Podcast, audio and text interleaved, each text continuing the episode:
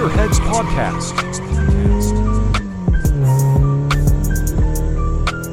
And it's lights out and away we go! Sejam bem-vindos a mais um novo episódio de Ving Gear Z Podcast, o vosso podcast semanal com tudo sobre sim racing e, claro, um bocadinho de sal sobre o automobilismo. No episódio de hoje falaremos sobre o que o próximo mês nos vai trazer a nível de lançamentos, novos jogos, notícias e corridas a nível de esporte. Claro que vos trago um convidado semanal desta vez e falo de Alex Rizzoli, britânico e grego de 22 anos, piloto de corridas, sim racer e apresentador de um podcast único, RWR Relax Rizzoli, claro, em inglês.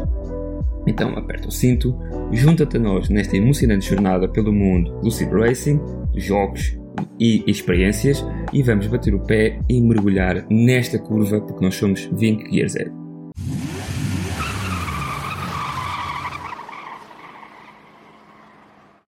Uh, recentemente eu coloquei um vídeo no YouTube e se quiseres junta-te e dá uma vista de olhos porque claro ajuda-me sempre. Desta vez foi um Indy 500, daí eu tentei completar uma corrida oficial dos Indy 500, mas com carro de F1. Automaticamente, para quem gosta disso, sabe que o carro da Fórmula 1 não consegue atingir a velocidade que um IndyCar atinge nestas ovais. É? Estamos a falar de velocidades à volta dos 370 km por hora. Um Fórmula 1 máximo conseguia ir à volta de 330 340 na reta, com ajudas do sistemas de IRS, é? sistemas eletrónicos, sem o, o IRS-2, não, consegui, não se conseguia modificar a asa traseira, mas com ajuda eletrónica o carro conseguiria ter esta velocidade.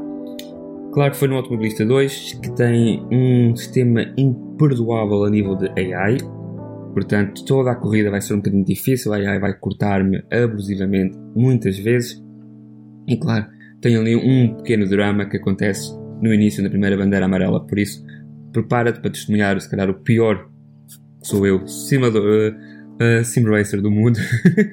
e junta-te no meu Indy 500 com carro de F1, desafiando todas as probabilidades e virando as corridas virtuais de cabeça para baixo.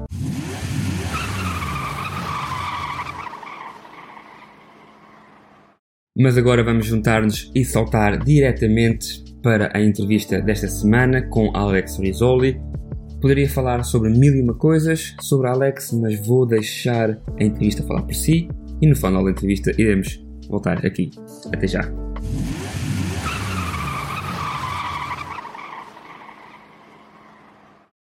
So guys, today we have with us Alex Rizzoli Lambropoulos, half British, half Greek, but I have to ask you, there exists a stint of Italian on your name? From the Rizzoli? Uh, it's uh, I, ironically that bit's actually the made up bit. Uh, that's the bit that I nicked from a TV show that I was obsessed with a couple of years oh, years okay. back. So that's that, that's the bit that I've nicked, but the the Greek bit is uh, very much Greek.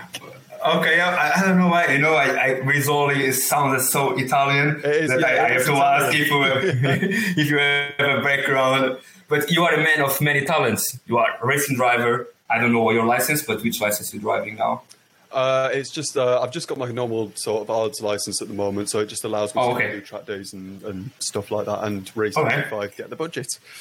Okay, but you are a second generation, as you can call, from racing driver. Yeah. Your father drive touring Yeah, cars. I guess so. Uh, right, yeah, but Formula Ford. So it was only very, very small, uh, like, very small when it came up. It is already, you know. Yeah. You know, if if you realize we have a, a, a, you see a lot of people say, "Oh, I'm a professional uh, racing driver," but a lot of them they just do the until 60 years old cards. You know, it happens a lot in Portugal. Oh, I was a racing driver, but they do they do cards. So Yeah. everyone will take a little bit. But you have a podcaster, Relax with Rizzoli, that is doing very well. You are already in the third season. Thank you do you. sim, sim racing, you do motorsport photographer, so you are a little bit everywhere. Yeah, yeah. I've uh, I've certainly picked up a few a few things in the in, in the trade over the past couple of years. I've uh, I, essentially just anything I can get my hands into, um, whether that's some racing or actual driving or just doing photography or just being at the track um, to support my mates um, who, who were racing, um, which I did a couple of weeks ago at Oulton Park for British GT. Um, which was which was brilliant. My uh, my best mate Spider Man, shout out to him. He's Okay. uh, Tom Holland, I should say. Uh, Spider Man, that's his nickname. Um, he uh, got uh, his first ever win in British GT in his first race. Uh, in GT. GT4. So um, that was awesome to be there and experience that with his family. But uh, yeah, I just try and get my hands into anything and uh, in motorsport. That's amazing. But tell me a little bit about your, that racing heritage. So your, you say your father do touring car, F4. Anything that he he done with you with you, or you Um, just So mainly we've done a little bit of, of karting and stuff like that. So my dad, Okay. um, he's uh, first generation kind of um, migrant. He came, he's Greek. Uh, he came over here when he was about 18, 19, uh, around around that age, uh, and he lived in Leeds. Uh, but very close to where I am now, actually, um, which is very, very weird to think about. Uh, he then went into, I think it was Formula Ford 1600 or Fo- Formula Ford uh, back in the 80s and essentially he, he did a couple of races. I actually have a picture uh, on my phone that he sent me of like a proper old picture uh, of my dad with his with his Formula car, which is very very cool. And yeah, he kind of he had to do everything hims- himself, so he didn't really have a team. He was just him. So he actually used to keep the cart in his shed at the bottom of his um, uh, garden, uh, one of the student houses uh, in Leeds, and then he had to transport himself. He was the mechanic as well. He was he was everything. So it's uh, it was quite expensive as um, uh, as well, which was. Uh, yeah, not not the best thing for a Greek. Um, you know, money money is not a strong suit. Uh, but yeah, he, uh, I, I'm Portuguese, so I I, I, I know Yeah, yeah, we, yeah. we we share the same problems. Our countries we share a little bit the same uh, the same problems. Uh, unfortunately, Mm, yeah, they do. But um, yeah, fingers crossed. That's what that's what I'm trying to share. I'm trying to get a lot more uh, kind of viewership. I'm trying to uh, blow the world of motorsport up in Greece. I'm trying to get a lot more supporters over there. Something like that because it's it's not very big in Greece. You know, there's only a couple of circuits. There's only one big circuit in um, in Greece, which is called um, Megaris, uh, which is kind of north of Peloponnese, um, and that is FIA grade. I think it's it's grade one or something, but it's grade one for uh, Formula Three. So if Formula Three really wanted Okay. to go there, it, it could go it could go there. So they do like bike events and um, stuff like that. So they do that there. But yeah, my uh, my dad came over here, uh, raced in some Formula Ford, uh, did some bike racing as well around Brands Hatch. Uh, which is very cool, and then yeah, I think that was that was kind of it. And then you know, I was born. My parents split when I was about seven or eight years old, so I didn't really have much contact with my dad and then only you know kind of over through the years i've done a little bit of karting with him every now and then and then you know it's only over this past six months to a year that i've really um, got a good relationship with him now which is fantastic so it's um it's Yeah. good. it is it is indeed Yeah. my, my mum You know, uh, racing a bit as well but um which is cool Yeah, just speaking in terms of uh, relationships, you know, I had the same thing with you. So I had uh, sometimes a hard relationship with my father, even if they, they keep together with my mom. That was always hard. But, Yeah. you know, sometimes things happen. My father passed away um, when I was young in UK. And, uh, you know, sometimes you, you, we think, we think, oh, you know, with so many things that we could do, so many stuff. So, you know, on my part, I said to you, I'm a little bit older. And Yeah. uh, sometimes we need to we need to put the things out, you know, forget the past and enjoy the time with your father. You know, in terms of his exactly Eh, so let me think about the dreams about for racing. What you expecting that you want to pick out? You dream about doing some BTCC? Yeah. Uh, yeah, yeah. I, I think I'm, I'm definitely more Formula Two uh, Okay. types. I think that is that's kind of the field I'm wanting to go down. I mean, obviously, right now I'll, I'll, I'll take any seat or any any test day or anything I can get. Um, but I think the the goal. Uh, there are many many goals I have. You know, that I I think there's no point I, I don't I don't I think if you want to do something like racing or you want to do something that you're really passionate about, you need to be in the one percent of people that think, right, I I can get to the top. So right now, it's looking very unlikely right now that I will ever get to Formula One because I am Okay. Formula One and 22. You know, it's very difficult to see how I can get there. But if I end up going now, yeah, do you know what? I'm going to listen to everyone else. I'm not going to get to Formula One. I never will. And you know, one of my big dreams and I think one of my big goals is to be the first ever Greek to race in Formula One, the first ever Greek to Okay. win a race in uh, Formula One, and I want to set up a uh, Greek Grand Prix, something maybe a street track around the Acropolis or something like that in um, in Athens, which would be very cool. So th- there are lots of different goals that I have. You know, maybe be the first Greek to win Le Mans overall um, in the in the new hypercar class or something like that. That'd be fantastic, and mainly just to get a, a really big community in Greece. You know, I, I want to, I would like to be what Ayrton Senna was to Brazil. That's I, I want to give Greek people, uh, you know, a chance to kind of get involved with something that maybe that really isn't, you know, that doesn't exist in, in Greece really. And I, I think it might be the same in Portugal, but there are a lot of very poor people in Greece as well, and a lot of homeless people as well. And it's, you know, it, these are all things that I, you know, I don't just want to be known as a racing driver. I want to be known as this guy who did a lot of remote racing, but also helped a lot of people as well, and you know, really helped people people that that need it. Yeah, you remember a little bit of Filipe Albuquerque. So Filipe Albuquerque, the, the driver, is from my town. So he's from Coimbra. And uh, every time he have a chance, he's always with the Coimbra flag. Because a lot of drivers, they drive, but they drive with the, the Portugal flag and they are Portugal. But he always has Coimbra on his helmet. You know, on the top of the helmet, he have the, the shield of our city. He take the um, his LMP2. Uh, it's yeah. a cool video. Uh, he take his LMP2 around the city so it's really, really good. They close the town. So you see an LMP2 cargo on the, on the center of the town. it's something unique. So for people, Filipe Albuquerque, Filipe Albuquerque, he drives for the U90. He, he drives for United Autosports, and United exactly. Autosports is five minutes from me. I've been to their factory, which is really, really, really? cool. Really? Yeah. Okay, yeah, he drives. Yeah, he's uh, today on, on Spa. Uh, going, cool. Yeah, yeah, it's, and it, it's amazing the video that he, he made. And for us as um, people from the town, bring a lot of a lot of good things because I know a lot of us never have the chance to see the LMP2 car or you know more on driving on the town. So yeah, it was quite fun. I I tell you a story, a funny story. So yeah, yeah. My grandfather came um, to visit me and um, 2019 before the COVID and was the last uh, WEC in uh, Silverstone. Yeah. Was a WEC and a helm. Uh, so Filipe Albuquerque was driving there. I was talking with him on internet, and he gave us the opportunity to go to the boxes and uh, stay there a little bit wow. on the pre- see some some race. So yeah. we are there, and you know, is a is a um, it's, it's, a, it's a rope for every for nobody pass to the other side. Suddenly, my grandfather is old. He's 85 years old. He don't like to use glasses. Mm. You think you can see everything, but you don't see nothing. You know, you know. Yeah.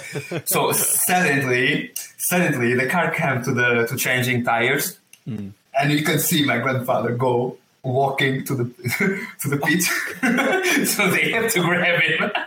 they, have, they have to grab him. Philippe okay, was very fast to grab him. Yeah, yeah. He, he was already. He was literally. I will say to you four meters from the from all the mechanics because you went to see. Oh, oh it was so funny, man. I think everyone on the night was looking and say because it, it was it's something unique, you know.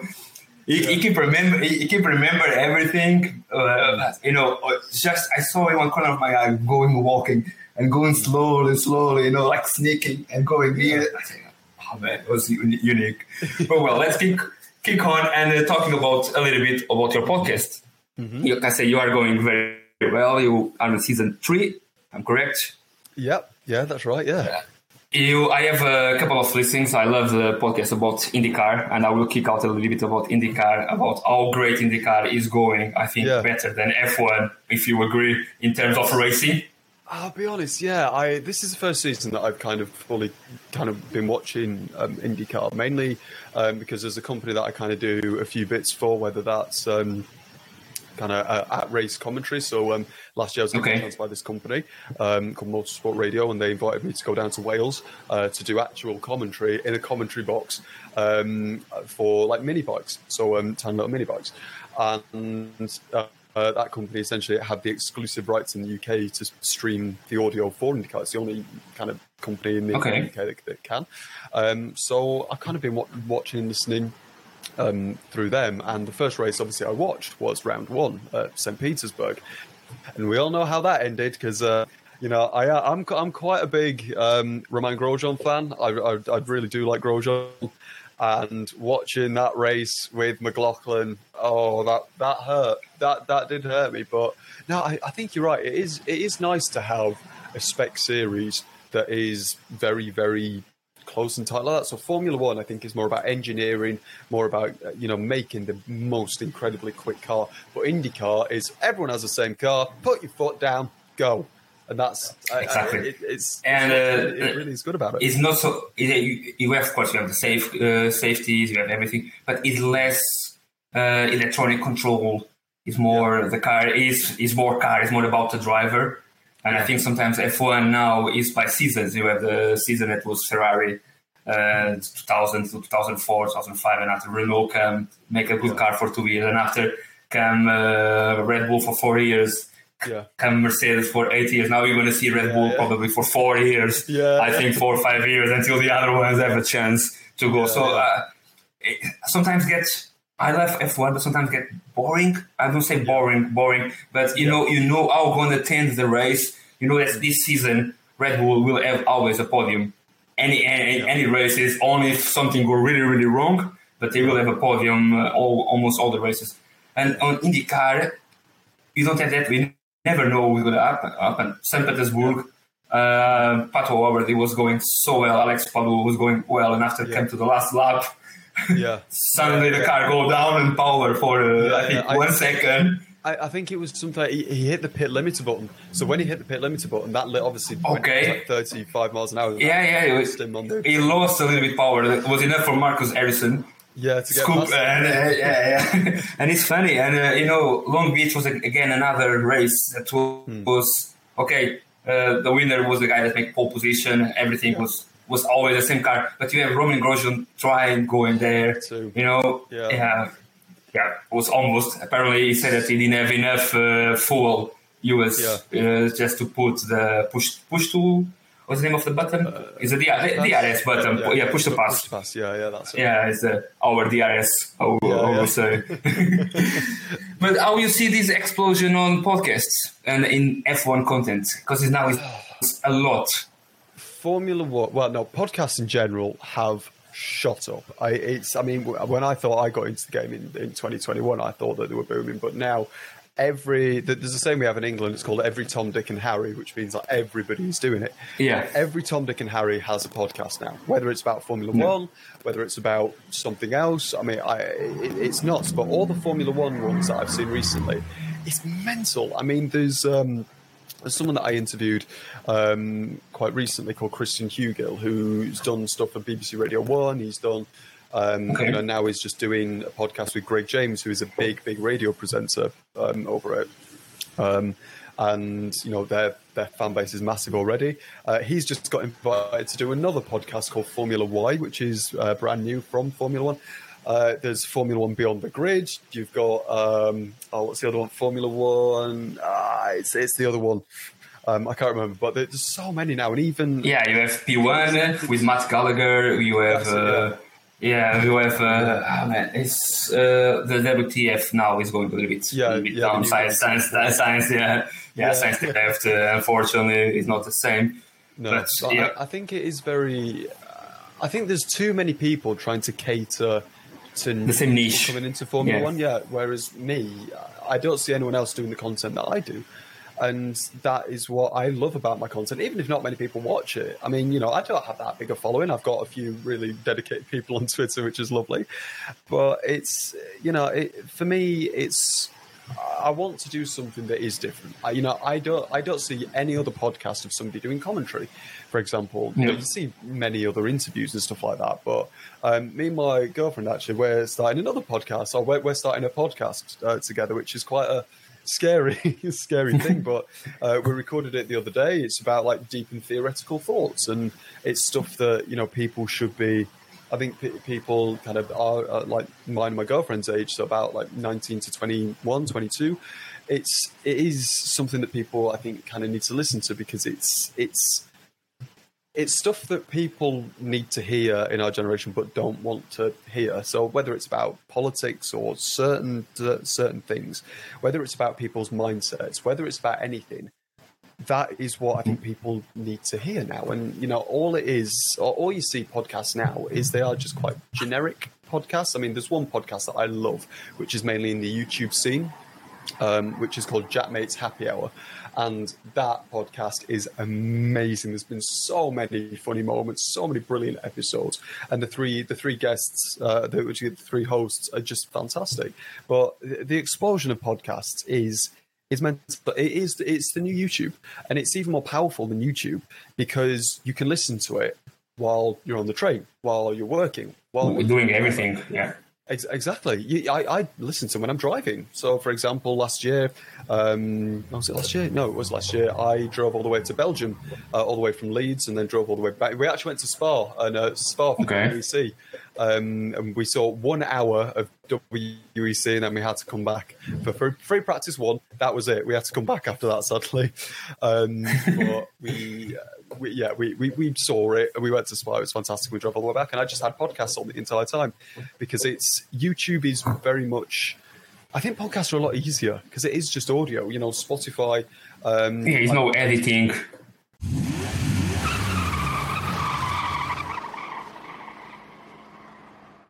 Uma pequena pausa aqui na entrevista para te falar, como sempre, de tu juntar-te a mim e fazeres parte do meu Patreon. Claro que sabes que é sempre um, são 2 euros. Desses 2 euros, como é trans, transferida de pounds, será à volta de 2,20€, não vou mentir, mas é dividido 50% com a Liga contra o Cancro e 50% o resto restante para mim e, claro, uma taxa para o Patreon. Podes sempre suportar-me aí, mas se não quiseres suportar desta maneira, podes sempre me ajudar, como sabes, no YouTube, dando visualizações. Essas visualizações irão ajudar a que consiga monetizar o YouTube. Por isso, ajudas, subscrever o canal, são sempre todas bem-vindas. E mais uma vez, como sabes, junta-te a mim no meu canal ou no meu Patreon. Mas agora vamos voltar à entrevista e resumir tudo com Alex Rizzoli.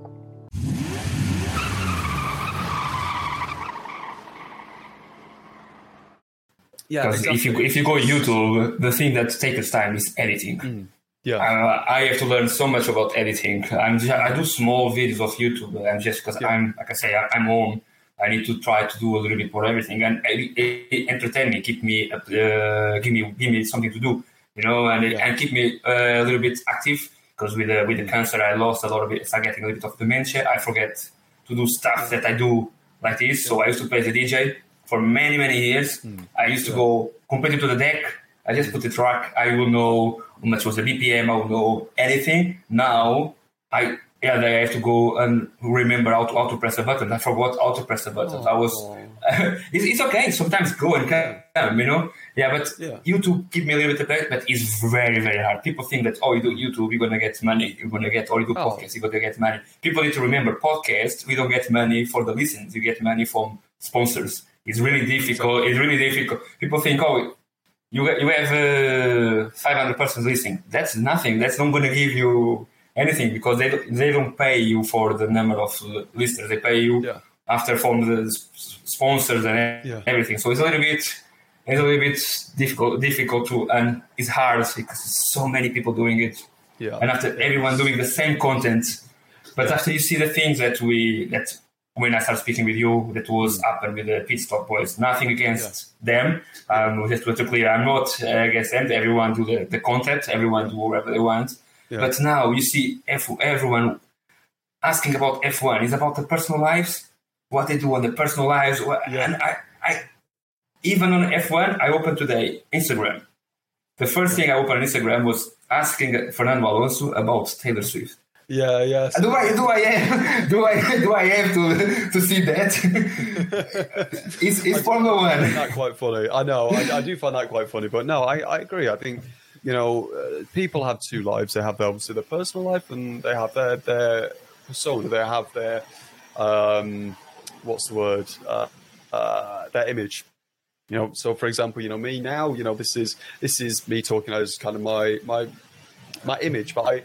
I like to merge the two for me because I, you know, I don't like people getting very, very personal, obviously. But, when I think it's important that I think we open up about, uh, for example, certain traumas or mental health issues and and, and all all of this type of type of stuff which I am very open to sharing. You know, I was, uh, for example, for me, you know, I don't know how many other um, racing drivers or young racing drivers will say this, but I, I was diagnosed with depression at 18, um, and I was I was put on put on stuff like that, and that's for me.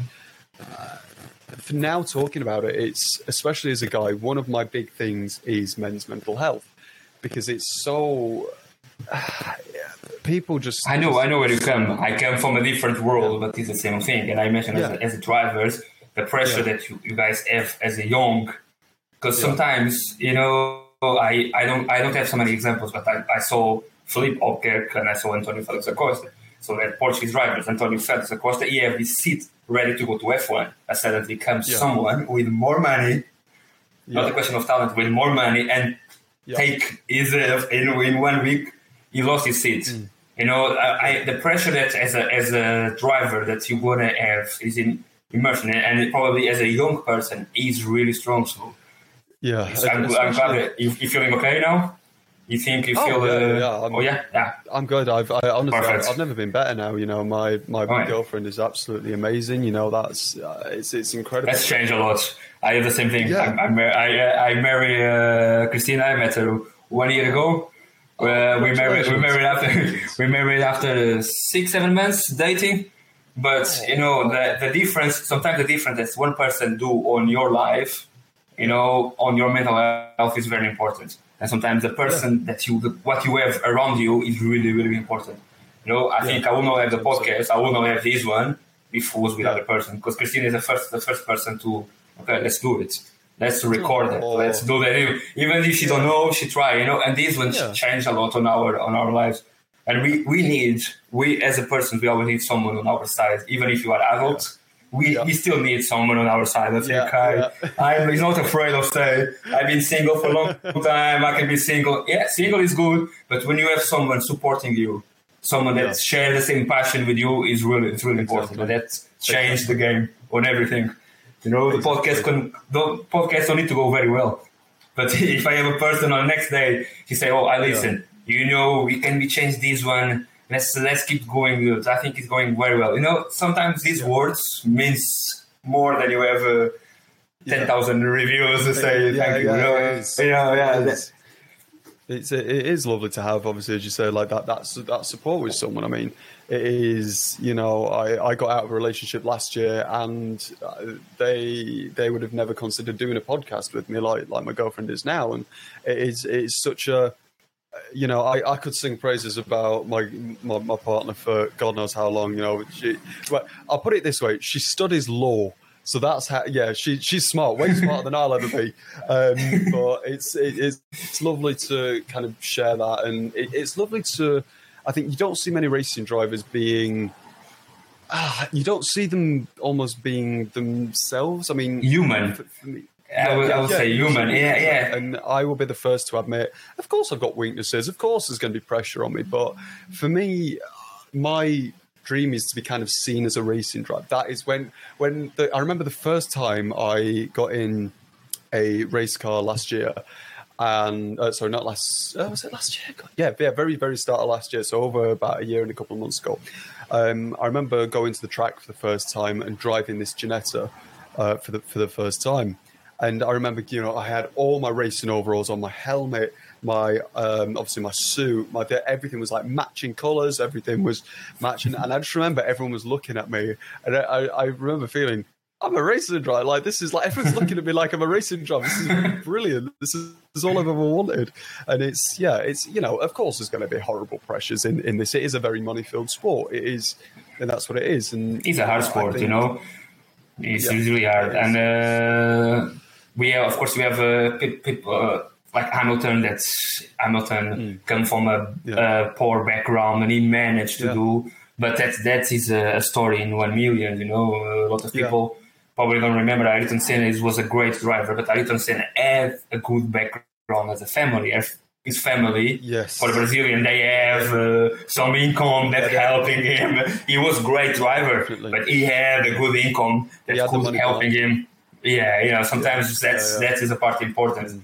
But yeah, I could say like Niki Lauda's story. I, I, I don't know if you've. Yes, uh, I, I know. I, I know what you mean Yeah, so uh, he took out a, a, massive loan to join BRM in 1972, I believe it was, and uh, essentially uh, he was only obviously young at that point, and uh, he got into such bad debt he thought he would never get out um, of, of, that debt. And one night, I think he just drove his car um, on a mountain road, and and he, I think he said he just put his foot flat to the floor and was going to go straight off um, the cliff, and he he wanted to end his own life. And I think something stopped him from doing it, whether that was something to do with his car or whether he just told himself no. Um, mm-hmm. But you know that that just shows, you know, Niki Lauda, the great, the great, the late great Niki Lauda, bless him, um, one of the all-time greatest drivers for me. I, th- I think is um, is Niki, and it just shows that you know, if someone like that can struggle with mental health issues, you know, every single person can. And that is the reason that I really like Niki Lauda is because he is very strong. You know, I mean, Jesus Christ, he, he what, six weeks after the Nürburgring crash in. Um, was nice. I think was, yeah, I think it was 40, 40 days that they came to pull back the yeah. trucks. Yeah, he finished fourth in the Italian Grand Prix. Fourth with I, remember, I think I remember seeing things as well when he took off his helmet and all the bandages off. He was like bleeding. He was everything, and you just go like that takes a special type of human. And I, I don't know whether any other Formula One driving history could have done something like that. He was just so No, I, I don't think so. But you have um, probably this story that you don't really, you don't know is uh, Ruben Barrichello. After he now he drove he yes. drive for stock car. He had an AVC. Oh, oh no. Yeah, so he had an AVC and he went to the hospital and after, uh, I think it was three weeks or four weeks, he was on a stock car doing Interlagos and he get in second place. And, uh, and after everyone asking, why, why are you crying? He's just second yeah. place. You are upset? They say, no, I'm crying because these yeah. days ago I had an ABC I had a hospital, nobody knew it, and I, he was afraid that he would not be himself again. And uh, so, you know, he went back he, he, had that awful accident in oh, well that dreaded weekend, didn't he? '94. Yeah, um, yeah, yeah. That's uh, where he broke his nose and everything. Yeah, yeah. Was yeah. I think I think that uh, that weekend was destiny. That Monza, Monza sorry, Imola was uh, yeah, it was was absolutely was a, a, lot, a lot of things to happen. Kicking on and talking about uh, sim racing. What mm-hmm. is the shouts about this one? It's a big ah. explosion since the COVID, no? Oh, oh yeah, huge, huge. I mean, I, I, think the best part, I think one of my favourite things ever about Formula One is the fact that all the drivers became mates through lockdown. They were all messing around, yeah. streaming together. They were all playing the F1 games, and this is this is a side to these people that you just don't see. You get to see like yeah. inside their homes almost. You get to see them being them. You don't see them being the racing drivers. You see them pissing around with the mates on a set of course, are crashing into one another, and it's it's it was such a lovely thing to watch. I mean, those clips are iconic now. Um, and it is. Yeah, I think the more iconic is uh, Leclerc when his uh, yeah. girlfriend is uh, he's yeah. outside. Right? yeah, yeah, I have to go to the. I have to go to the stream. yes, oh, I have to go to the stream to him say, "Look, I'm outside. Can you?" Exactly. Yeah. Yes. yeah, that was. And kick out a little bit. Yeah, because uh, I think DTS bring us a lot of drama that was not yeah. existed. You know, when you see, oh, they this driver hates his driver, they and when yeah. when you are there on COVID, you see that that is not exist. All them are mm. friends. You see yeah. Carlos Sainz. They say Carlos Sainz and Lando when they was on McLaren the last year, they ate each other and was a lot of problems. On the end of the season, they they went on a wedding together was a wedding uh, yeah. with uh, when Carlos Sainz family and Lando was there. Yeah, yeah. So yeah, so yeah. so it's weird. But in terms of sim racing, what uh, is your hardware on the moment? Uh, so the thing, the things that I kind of do, um, I, I, haven't done anything for quite a while. To be fair, I mean, my, my sim okay. is at home, um, and obviously I'm I'm pre- I'm pretty much living at my partner's, um, and obviously this is a, a one it's a studio, so you know there, okay. there isn't there isn't much room for a sim rig, um, sadly. But I think you know I've, I've done uh, like 24 hours of Le Mans, um, which was amazing. I love doing that. Um, I think my, my favorite, which was actually my first ever. Oh no, no, I didn't. I didn't do the 24 hours of, of Le Mans, but I was part of the team because I had to pull out last minute. Um, we did. We tried to do the 24 hours of Spa, but all the servers glitched and everything like that. So there's only like six people um, in our in our thing, and then we did. Oh, what else we do? Yeah, my first one, which I'm I'm most proud of, and it was my first ever one. was the 24 hours of the Nurburgring. And Okay. that, that was my first ever endurance race. The stint I did, my first stint was around 1 a.m. till 4, 5 a.m. or something. So I had the night stint during, uh, I think, lockdown. It, it was during lockdown, which was amazing. And it was, I think we're driving RS3 uh, and I racing. We're doing um, it's in Nurburgring. I think I only had a little bit of contact with the wall every now and then. I think it's about five minutes of repairs in the end. Um, but to say that was my first proper sim racing event, and it was at 1 a.m. and I, I, actually put uh, purple LEDs uh, behind my screen um, so it would look real. But now I, my sim racing, I've kind of got a rig. Uh, I have a G20, G29. Um, Okay. I'm, I want to upgrade to like Moza type stuff because Moza looks incredible, that, that type of stuff. But I, Yeah, I I do a lot think of stuff I think yeah. In, terms of uh, product and uh, I say price, I think Moza is now the the best on the, Yeah. on everything. I think it's, it's quite cheap for uh, and do and do everything. Have you been to? Sorry, I, I was just to say, have you been to F1 Arcade yet in, in London? No, I, I want to go, but uh, because I my girlfriend, my girlfriend, my wife, sorry, she would not kick me in my ass. Yeah, yeah, yeah. yeah, I know. yeah, she, that, yeah, yeah, yeah. she, we was to go, but after I, I started getting a little bit some days down, you know, and we have to postpone. But yeah, we want to go there, and I know everything It is is. Moza. It's awesome. Yeah, everything is Moza. I've I've been very lucky to try it quite a few times now. Um, I actually, I actually went for New Year's this year, so from 22 into 23. I think it was the first year, obviously, that F1 Arcade was open.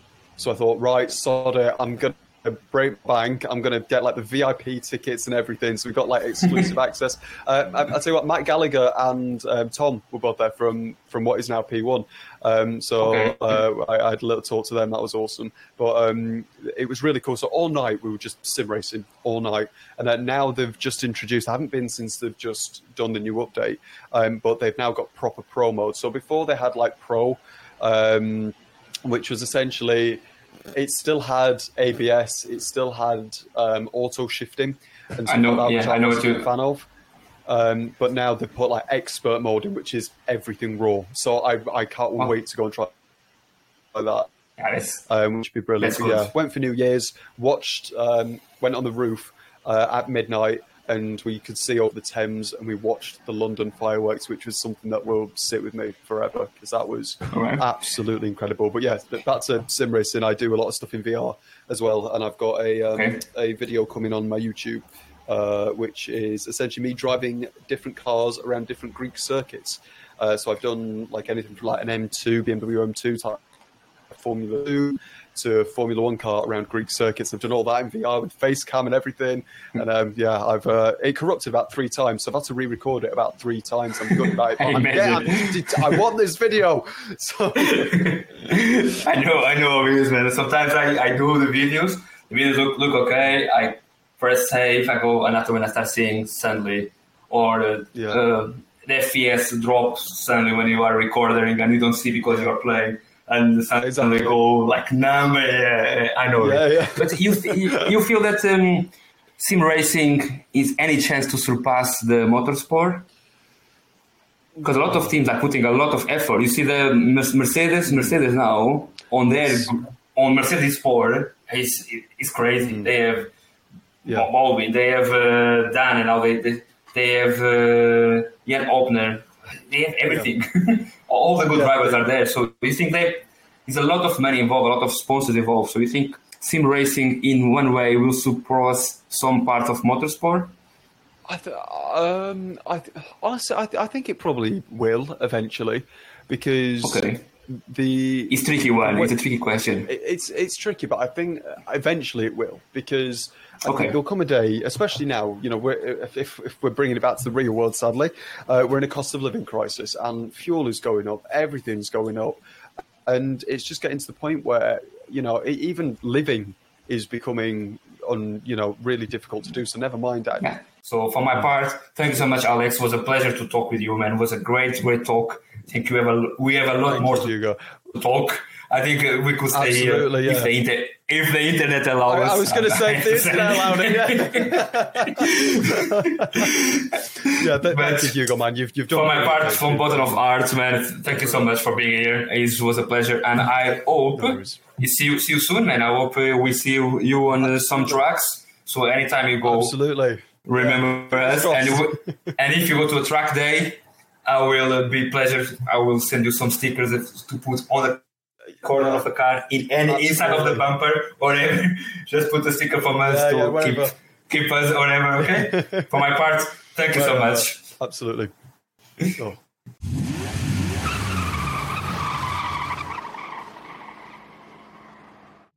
Uma entrevista única. Alex é jovem, tem muito para dar, é uma pessoa super apaixonada.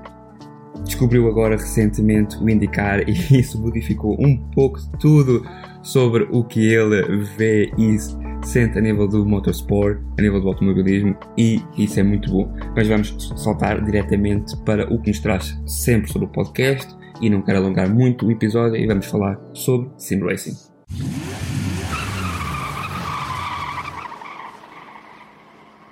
Muitas notícias no nível do Sim Racing. O Assetto Corsa Competizione lançou o novo carro gratuito. Falo do McLaren 7, eh, 720S GT3 Evo. É a nova edição que vem no update 1.9.3, como digo, gratuito. Um carro muito bom, uma atualização única que traz também pequenos ajustes físicos e um rebalanceamento no BOP, que é o Balance of Performance, como vocês sabem, para alguns carros e pistas. Pequena coisa única, isto novo McLaren S20S GT3 Evo é um carro único que traz um motor V8 biturbo M840T de 4.0 litros que garante um que este carro mantenha uma potência única, conquistar as pistas de todo o mundo e estará já a ser usado no British GT, como também nos uh, Fanatec Challenge deste ano, Euro European, Asian e América. Falando um pouco das notícias que nos trazem este mês, há muita coisa para vir. Começamos já pelo eSport F123, que vai ser lançado no dia 16. Claro, se tens o jogo da Champions Edition, que vem com o Max Verstappen, como sabemos que é a capa do jogo da Special Edition e é também agora a capa do eh, eSport, né? fez um contrato com eles a nível do F1. O jogo vai ser lançado, no dia 16 e no dia 13 poderás ter o jogo se tens a Champion Edition. O jogo traz coisas novas, como já falámos, a narrativa do Breaking Point, eh, eh, um novo handling, né, uma nova maneira de jogar. Portanto, há algumas atualizações e vamos ver se valerá a pena para o jogo, para o preço que é de lançamento, não é? Contamos à volta de 70 euros e a edição especial à volta de 100 euros. Por outro lado, o MotoGP 23 também a ser lançado, disponível em todas as plataformas, como, como o outro PlayStation 5, PlayStation 4, Xbox Series, Xbox One, Nintendo Switch e PC, só pela Steam, atenção. Ah, o MotoGP traz novidades como o Sokol International Racetrack, o Buda International Circuit e também tem eh, expandido opções de corrida para os jogadores. O jogo traz novas condições climáticas, um novo modo de carreira e um novo sistema de pontos que adiciona uma profundidade e variedade à progressão no modo de carreira. Portanto, o jogo terá algo novo. Atenção que trará uma nova companhia por trás, portanto, poderemos esperar algo novo. Mudando para um nível de more, de simulação, nos gostamos sempre de modo, está a acabar a segunda temporada de, de 2023 do iRacing, chegando ao fim, e sabemos que o Ligier LMP3, conhecido como o Dentista, está a ser confirmado como a única adição de novo carro. Fala-se que William Sprill Will também poderia vir e foi anunciado mesmo agora na altura que eu estou a, a gravar o podcast que William Sprill vai fazer parte do, ehm, do novo conceito de iRacing, portanto temos que contar com uma nova pista. Ainda se falta saber se Aragon, Mugello e o Cadillac GTP também irão fazer parte.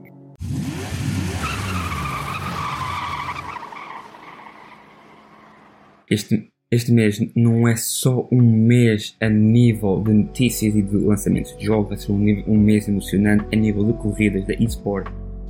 Eventos notáveis vão ser o ESL R1 Major Final, com 24 pilotos que classificaram-se na primeira temporada, competirão pelo título de campeão.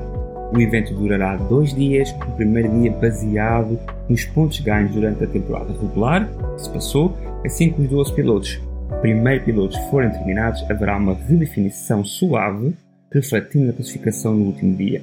Os pilotos então lutarão pelos pontos para entrar no modo finalista e o primeiro finalista a garantir uma vitória será coroado campeão da Europa. Iremos também ter a final da Porsche TAG Heuer Esports Super Cup, onde Jordan Caruso necessita de 49 pontos para sair vitorioso do campeonato.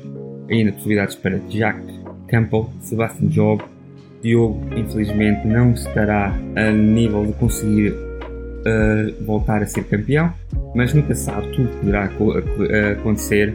Como sabemos, a All-Star vai ser às 7 horas e a corrida principal da Supercopa vai ser às 8 da noite no sábado. Iremos também ter a Race Room Experience do Neighboring Northleaf com 2.4 horas no dia 17 no dia 13 e dia 27 de junho, a NASCAR Coca-Cola iRacing Series voltará e desta vez com o recém-adicionado corrida no Chicago Street Course uma corrida de rua a nível de Chicago e irá haver muitas competições a nível de iRacing, GTP, LMP2, GT3, com uma terceira etapa do VCO Grand Slam 6 horas on Waking Glen. Portanto, irá haver muita coisa. Para acabar as notícias, tudo sobre Sim Racing ainda não se sabe muito, mas é esperado que a Red Sport, eh, durante o Red Sport Summit, que vai ser agora em neste dia 2, 3 e 4, irá fornecer atualizações sobre o beta fechado e iremos saber sobre novos carros, pistas e novos recursos para o jogo, mostrando que é mais do que apenas um título de simulação de GT3 e vamos ver se será veremos mais coisas, como também se saberá algo mais sobre Forza Motorsport. A nível hardware, só para dar um pequeno clique, nada assim tenha sido apontado de novo, a par do SimCube Throttle, tem um Active Pedal. Vamos ver, o, então, como vocês sabem, o SimCube lançou agora recentemente o, um pedal ativo para o novo de para o travão e agora irá ter um, uma unidade no acelerador que irá fazer como fosse um spring, uma mola que irá ajudar a ter um feedback melhor no acelerador. Eu penso que não será algo que irá emocionar muita gente, que irá pôr muita gente uh, com a mão, ok, isto é algo que vai revolucionar o setor. Penso que de, se deveria adaptar mais à embreagem, ao pedal de embreagem, um pedal de embreagem com um, um pouco de feedback, um pouco de força ativa, uma mola, mas vamos ver se isto poderá fazer algo novo ou não.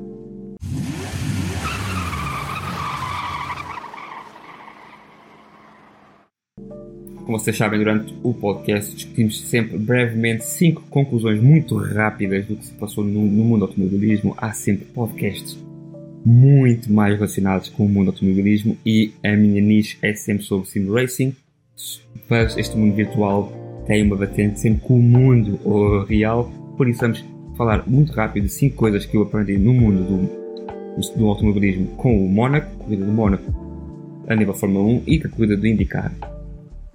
Mónaco, claramente Sérgio Pérez está fora do campeonato, as chances de vencer diminuíram ao máximo e, claramente, Max Verstappen conseguiu mais uma vez sobressair 55 voltas com os pneus médios é, e continuando a manter uma, uma distância única de Alonso é algo magnífico. Uh, o impacto da Mercedes permanece incerto, ainda não compreendemos totalmente o poder de, delas, destas novas evoluções, mas uma nota muito rápida. Muita gente especulou que agora com um, quando o acidente de Sérgio Pérez, né, com a grua a mostrar a parte de baixo do carro, né, a parte de, do chão do carro, que um, agora a Red Bull iria perder muito com isso, mas uma pequena nota que eu irei explicar no podcast que iremos ter com o Mark Foster, que irá ser em duas semanas.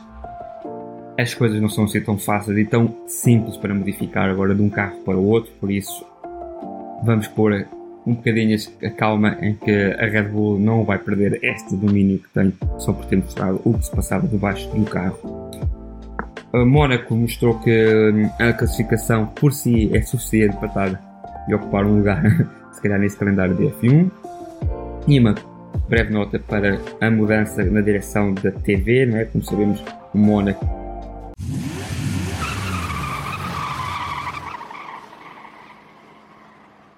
Perdeu os direitos televisivos para a, a F1 e diz trouxe uma, uma transmissão completamente diferente, com vistas deslumbrantes de Beau Rivage, Massanet, ao redor do Casino Square e todo o complexo de piscinas, portanto trouxe-nos ângulos de câmera muito bons e acho que isso notou-se muito.